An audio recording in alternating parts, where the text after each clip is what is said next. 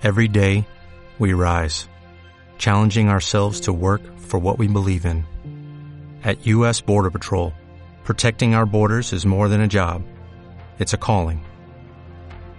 Agents answer the call, working together to keep our country and communities safe. If you are ready for a new mission, join U.S. Border Patrol and go beyond. Learn more at cbp.gov/careers. Bueno, y ahorita sí te voy a presentar, antes de tu, de tu presentación, Cristina. Cristina es, Vega es profesora e investigadora del Departamento de Sociología y Estudios de Género de Flaxo. Ha desarrollado su carrera académica en departamentos de sociología, tanto en la Universidad de Valladolid como en la Universidad Complutense de Madrid. Es lingüista de formación trabaja enfocada en estudios feministas y la informalización y precarización del trabajo en la globalización. Te doy la palabra. Eh, buenas tardes con todas y con todos. Yo mm, eh, no vengo a presentarles una experiencia concreta de alternativa, sino más bien hacer una reflexión de carácter general me invitaron y gracias eh, Karim, Miriam y, Belén, María Belén, eh, me invitaron porque yo había escrito un texto que se publicó en un medio digital abriendo un tema que en realidad está poco investigado, que son los cuidados comunitarios, ¿no? La idea de que hay un ámbito del cuidado que es el cuidado comunitario, que no es estrictamente el cuidado en la familia y que necesita investigarse. ¿No? Está, es un ámbito además muy grande porque ahí hay ONGs, hay asociaciones, hay grupos de afinidad, hay muchas eh, formas de organizar el cuidado comunitario en comunidades constituidas, instituidas, pero también en otras que son formadas sobre la marcha. Entonces yo eh, escribí ese texto porque estamos preparando un libro eh, en España en la editorial Traficantes de Sueños uniendo experiencias de América Latina de cuidado comunitario con experiencias del sur de Europa en particular que han nacido y han crecido en el entorno de la crisis. Entonces yo, eh, de alguna manera, estaba un poco en esa, en esa reflexión y eh, me pidieron hablar de ello, aunque yo voy a recuperar algunas cositas y justamente me parece que no las que ellas querían que yo recuperara, pero bueno, la verdad es que nos ha cambiado un poco la vida con el terremoto y ahora digamos que se redimensionan mucho las discusiones, ¿no? Entonces, bueno, yo eh, eh, recupero algunos fragmentos de ese texto sobre cuidado comunitario y eh, algunas otras cosas que, tienen que ver con lo que nos está pasando.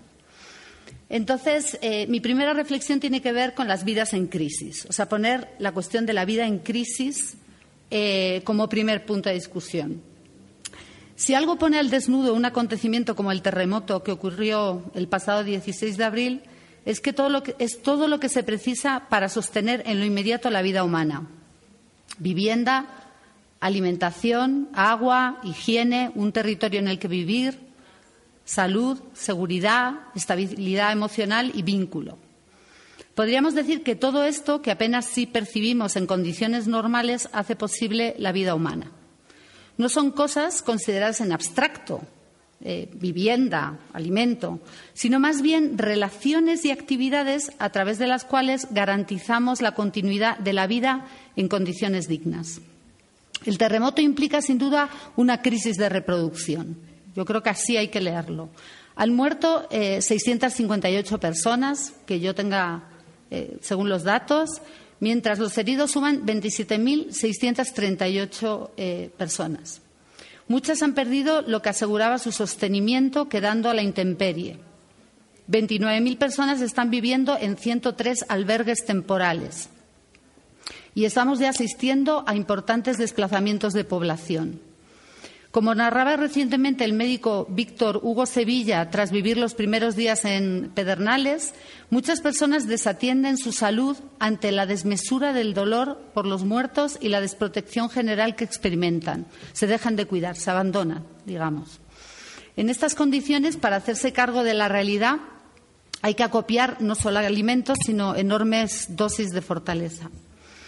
Pero como siempre las crisis no emergen sobre la nada, sino que también sacan a la superficie las fragilidades y desequilibrios que ya existían y que contribuyen a acrecentar.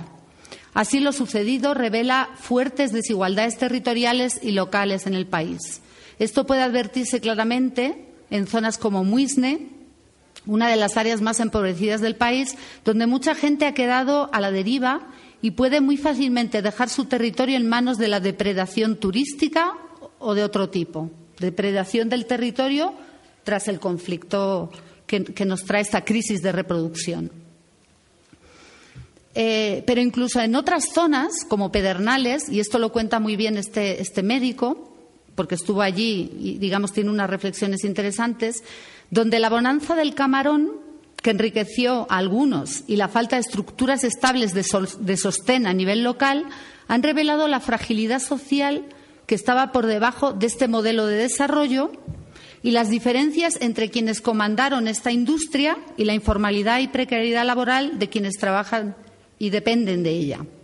El terremoto nos puede eh, permitir visualizar y cuestionar formas de acaparamiento previas así como las que se están desencadenando en estos momentos. También en Europa enfrenta una crisis reproductiva. Hay muchas crisis reproductivas en Europa, pero una en particular que creo que tenemos que considerar, y es la de los refugiados de la, de la guerra de Siria y de los migrantes que en general llegan, cuando lo logran, a las fronteras europeas.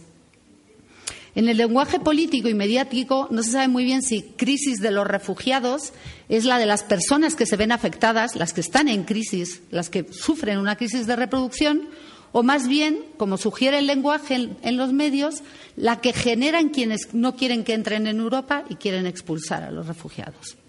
Según datos de Amnistía Internacional, 250.000 personas han muerto en Siria y 13,5 millones necesitan asistencia humanitaria urgente dentro del país. Más del 50% de la población siria está en situación de desplazamiento y una de cada dos personas que atravesaron el Mediterráneo en 2015, medio millón, eran sirios que escapaban del conflicto. A finales de 2015, Europa había recibido 813.599 solicitudes de asilo según Naciones Unidas, una población superior a la de ciudades como Ámsterdam o Valencia en España. Se trata, sin duda, de una crisis ética, en la medida en que implica políticas que administran las posibilidades de vivir o morir de parte de los Estados. Se ha hecho común en los medios las fotos de niños muertos en las playas del Mediterráneo, de personas desesperadas de todas las edades al otro lado de una, de una alambrada o, campos repletos de carpas instaladas en el lodo. En ambas crisis humanitarias, término que a mí me gustaría interrogar, ¿no? Crisis humanitaria, yo, más bien hablo de crisis de reproducción, hay un interés enorme de parte de los Estados por afirmar el carácter exógeno de las mismas. Son crisis creadas por cosas exógenas, ¿no? Una se refiere a un sismo y la otra arranca de la proclamación del califato islámico en Siria e Irak. No voy a abordar aquí esta cuestión, pero resulta que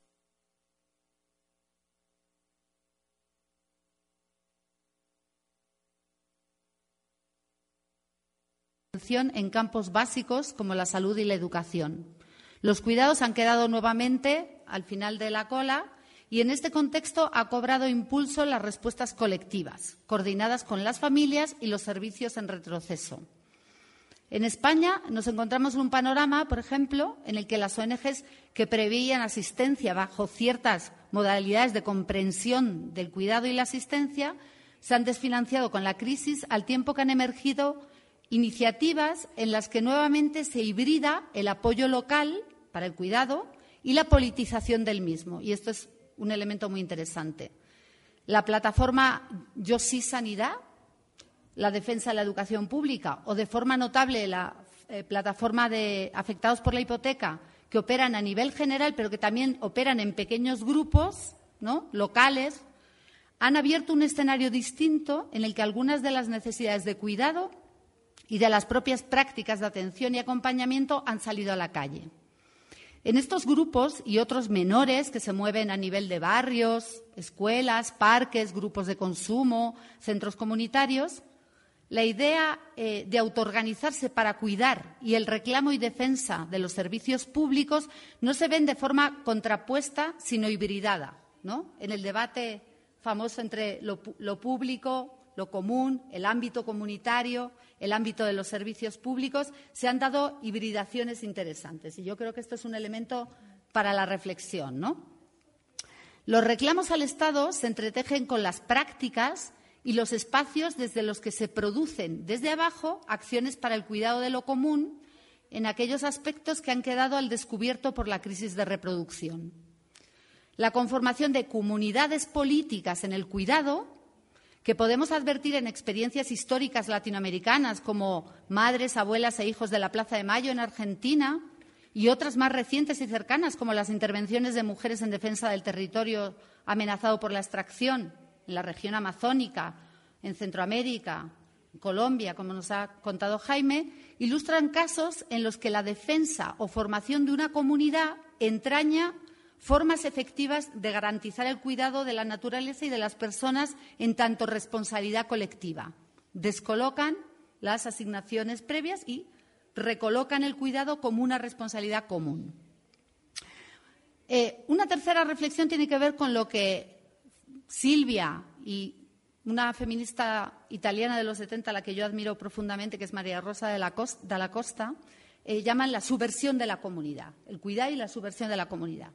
Hay un elemento de lo que plantean estas feministas que podemos recuperar para el contexto actual en el sur de Europa y en América Latina. Para estas activistas, la clave del disciplinamiento de la reproducción humana puesto que la reproducción humana no se produce en condiciones libres, sino en condiciones atadas, ¿no? Reproducimos, sí, pero de ciertas formas, ¿no? Eh, digo, entonces, para el disciplinamiento de la reproducción humana en las casas tenía que ver con separar a la gente, ¿no? Mujeres, hombres, niños, ancianos, una suerte de ordenación de lo social.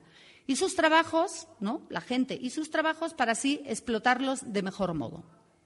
Ellas criticaban la creación de muchas amas de casa aisladas, ¿no? Unas de otras, cuyo fin era habilitar día a día a la clase que vive del trabajo, pero también a quienes pensaban el trabajo fuera de casa como liberación.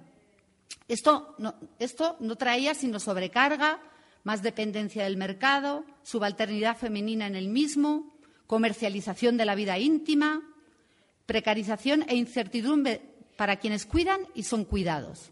Frente a este panorama, defendían y defienden, más bien, la creación de comunidades a través de, la lucha, o sea, comunidades en el cuidado, comunidades que cuidan, eh, eh, y la afirmación de las necesidades de sostenimiento pudieran abrir espacios de vida distintos al capitalista. Pero luchar y sostener pueden ser cosas perfectamente separadas, aunque una firme pelear por garantizar la sostenibilidad en condiciones no capitalistas. En esto las comunidades pueden ser perfectamente convencionales, dividiendo el trabajo entre sus miembros y respaldando la carga de las mujeres con todo tipo de argumentos. De hecho, y según cuentan muchas activistas, al menos en los 70, en todo lado era muy común que las mujeres cuidaran para que los varones pudieran dedicarse a la acción revolucionaria.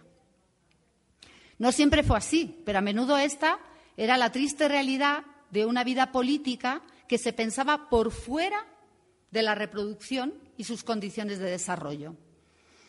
Tal y como decía la anciana empleada doméstica negra Rosa Wakefield, citada por Alice Walker y también por Patricia Hill Collins, si tú comes esta cena y no la cocinas, si llevas esta ropa y no la compras o la planchas tú, entonces empiezas a pensar que el hada buena o algún espíritu lo hizo.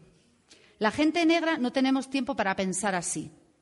Pero cuando no tienes nada más que hacer, o cuando te dedicas a otras cuestiones, se puede decir, puedes llegar a pensarlo. Es perjudicial para tu mente en cualquier caso.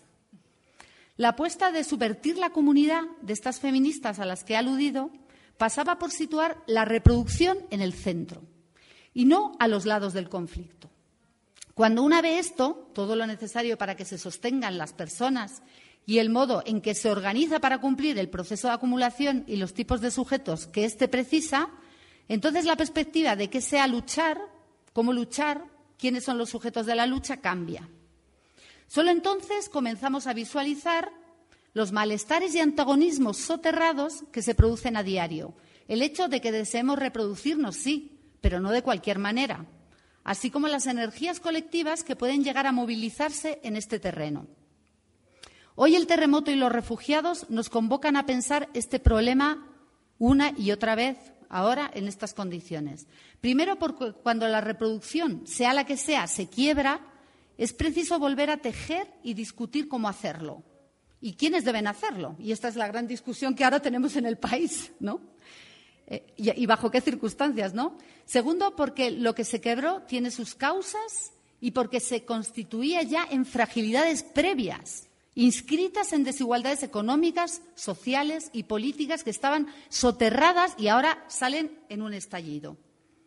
Y tercero, porque en estas situaciones vemos que se crean respuestas y comunidades para el sostenimiento que son un enorme motor para el cambio, aunque los Estados tratarán de reconducirlas a su favor. ¿no? Pero las vemos, estamos hablando de ellas, las estamos impulsando estos días. Entonces es importante visualizarlas con fuerza y aferrar qué es lo que están proponiendo, cómo están actuando, qué están pensando. Creo que el reto, además de afianzar este importante laboratorio actual que son las iniciativas cotidianas para el cuidado, reside en, contestar estos, eh, en conectar estos acontecimientos que nos movilizan en todo sentido con las pequeñas crisis reproductivas, invisibles, latentes, que todos, especialmente todas, estamos eh, viviendo en el día a día. Reconectar me parece que es una de las claves para quienes estamos viendo la crisis de refugiados en Europa y estamos viviendo la, la situación del terremoto en Ecuador. Ya, gracias.